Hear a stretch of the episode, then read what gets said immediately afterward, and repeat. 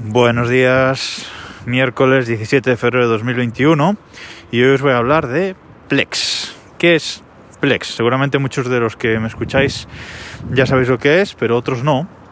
Y Plex es simplemente una aplicación, un sistema, mejor dicho, para crear, en resumidas cuentas, tu propio Netflix, con tu propio contenido. Es un sistema con arquitectura cliente-servidor, es decir, hay que instalar un servidor, la parte de servidor de Plex, donde eh, están los archivos, archivos mm, disponibles, archivos de vídeo, bueno, entraré en los, formatos, los archivos de los que quieres disponer, y luego están las aplicaciones, desde las que accedes a ese contenido. ¿De qué hay?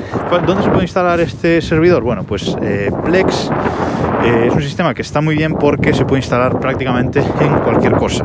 Se puede instalar en Windows, se puede instalar en Mac, se puede instalar en Linux, se puede instalar en una Raspberry Pi, se puede instalar en un NAS y sobre todo se puede instalar en Docker. Entraré otro día a, hablar y a profundizar en, Docker, pero bueno, se puede instalar como un contenedor en este sistema de, de contenedores que nos permite pues, instalar prácticamente cualquier cosa y, contenida y separada del, sistema operativo. Bueno, que me, me, enrollo. Tú instalas este servidor de, Plex y luego lo que tienes que hacerle es añadirle contenido.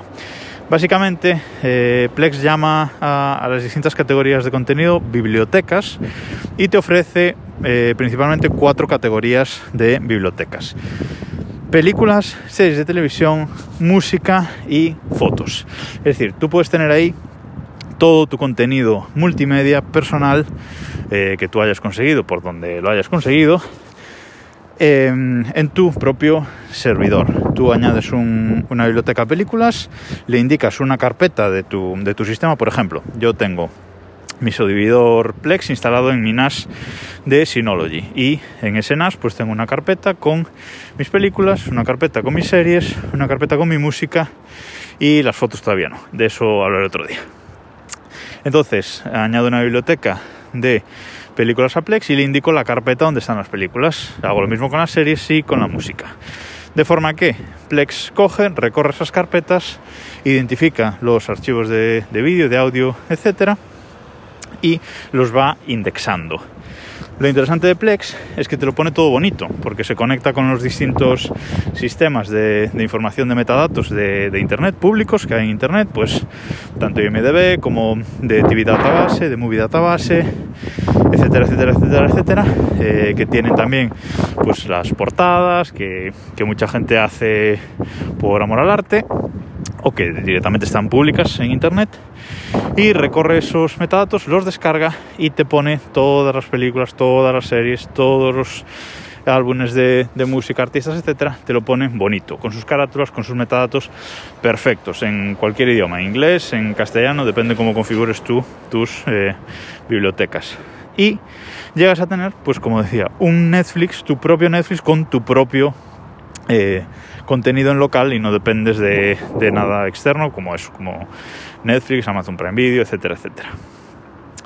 Y luego están los clientes. ¿Y para qué hay cliente? Bueno, eh, para empezar, Plex tiene un cliente web, es decir, abres una, página web y ahí tienes el eh, contenido directamente puedes reproducirlo directamente en una, en una página web y ya está. Pero es que además tiene aplicaciones para también todos los sistemas. Aplicación instalable para Windows, de cliente hablo, ¿eh? para Windows, para Mac y luego para los sistemas operativos móviles, para iOS, para Android, eh, también para, para, Apple TV, para Android TV, es decir, está en todos lados, eh, tiene un desarrollo muy activo, la verdad, tanto los clientes, los clientes no tanto, pero el servidor se actualiza más o menos cada 15 días para ir añadiendo mejoras, corrección de, fallos, etc.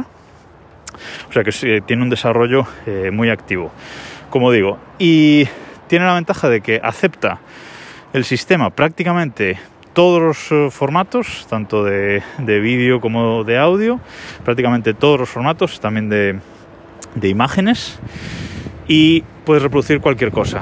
Eh, otro día volveré a hablar de Plex, eh, entrando un poco más en los aspectos técnicos, pero eh, básicamente lo que, lo que hace Plex en esta arquitectura cliente-servidor es ver si el cliente puede reproducir directamente el formato de, de vídeo, de audio que está en el servidor y si no lo puede convertir, pues lo que hace es un transcoding, que aquí hay mucha, muchas cosas de las que hablar, pero el servidor hace transcoding antes de mandar el vídeo al cliente. Pero eh, el sistema está pensado de forma que no haya ningún problema y que puedas reproducir eh, absolutamente todo. ¿Cómo uso yo Plex? Pues bueno, como os digo, lo tengo instalado en mi NAS Synology, que está 24/7 encendido, con lo cual siempre tengo ahí el sistema disponible. Eh, yo añado a mi servidor cualquier, cualquier contenido que no esté en las plataformas de, streaming que, pago y que uso habitualmente o cosas que, que, veo y que me gustan especialmente y que quiero guardar. ¿Vale? Luego mmm, este sistema de Plex acepta usuarios locales. Bueno, está el tema de Plex Pass, que es un, un pago premium que hay que hacer, que también hablé el otro día de él pero bueno, básicamente yo genero usuarios locales, tengo yo mi, mi, usuario, tiene mi pareja el suyo y luego mis padres tienen el suyo, mi hermana el suyo y también, eh, bueno, alguna gente más eh, y entonces, bueno, pues cada uno entra ahí, tiene su, como en Netflix, ¿no? Te marca lo que has visto, lo que no, tiene un sistema eh, totalmente profesional y sobre todo visualmente muy bonito, que es lo que, lo que más me, me, gusta. Luego, también te permite Plex, que es una cosa muy interesante, te permite compartir tu biblioteca con otros usuarios de Plex, o sea, con otra gente que tenga su propia su propio servidor de Plex. Tú le das un enlace eh, entra y acepta y entonces puedes compartir tu biblioteca. Esto no es un usuario con, dentro de la misma biblioteca, sino que compartes la biblioteca y el otro usuario con el otro servidor de Plex la gestiona él como quiere, pero puede acceder directamente a tus contenidos. Yo tengo la biblioteca compartida con tres amigos, con lo cual no son usuarios locales de mi casa, no están mezclados pues con mis padres, mi hermana, etcétera, etcétera, sino que son yo no veo su actividad eh, para nada, simplemente ellos gestionan el contenido y acceden a él como quieren. Bueno, eh, me parece un sistema, la verdad, eh, espectacular y que funciona muy muy bien y que os recomiendo a todos echarle un ojo y, probarlo. Si tenéis algún servidor, una Raspberry Pi, alguna cosa en la que, en la que probar e instalar el servidor, os recomiendo que, que le echéis un ojo y, que lo probéis. Volveré a hablar del otro día porque hay muchas particularidades que, que comentar, pero por hoy creo que es suficiente. Nos escuchamos mañana.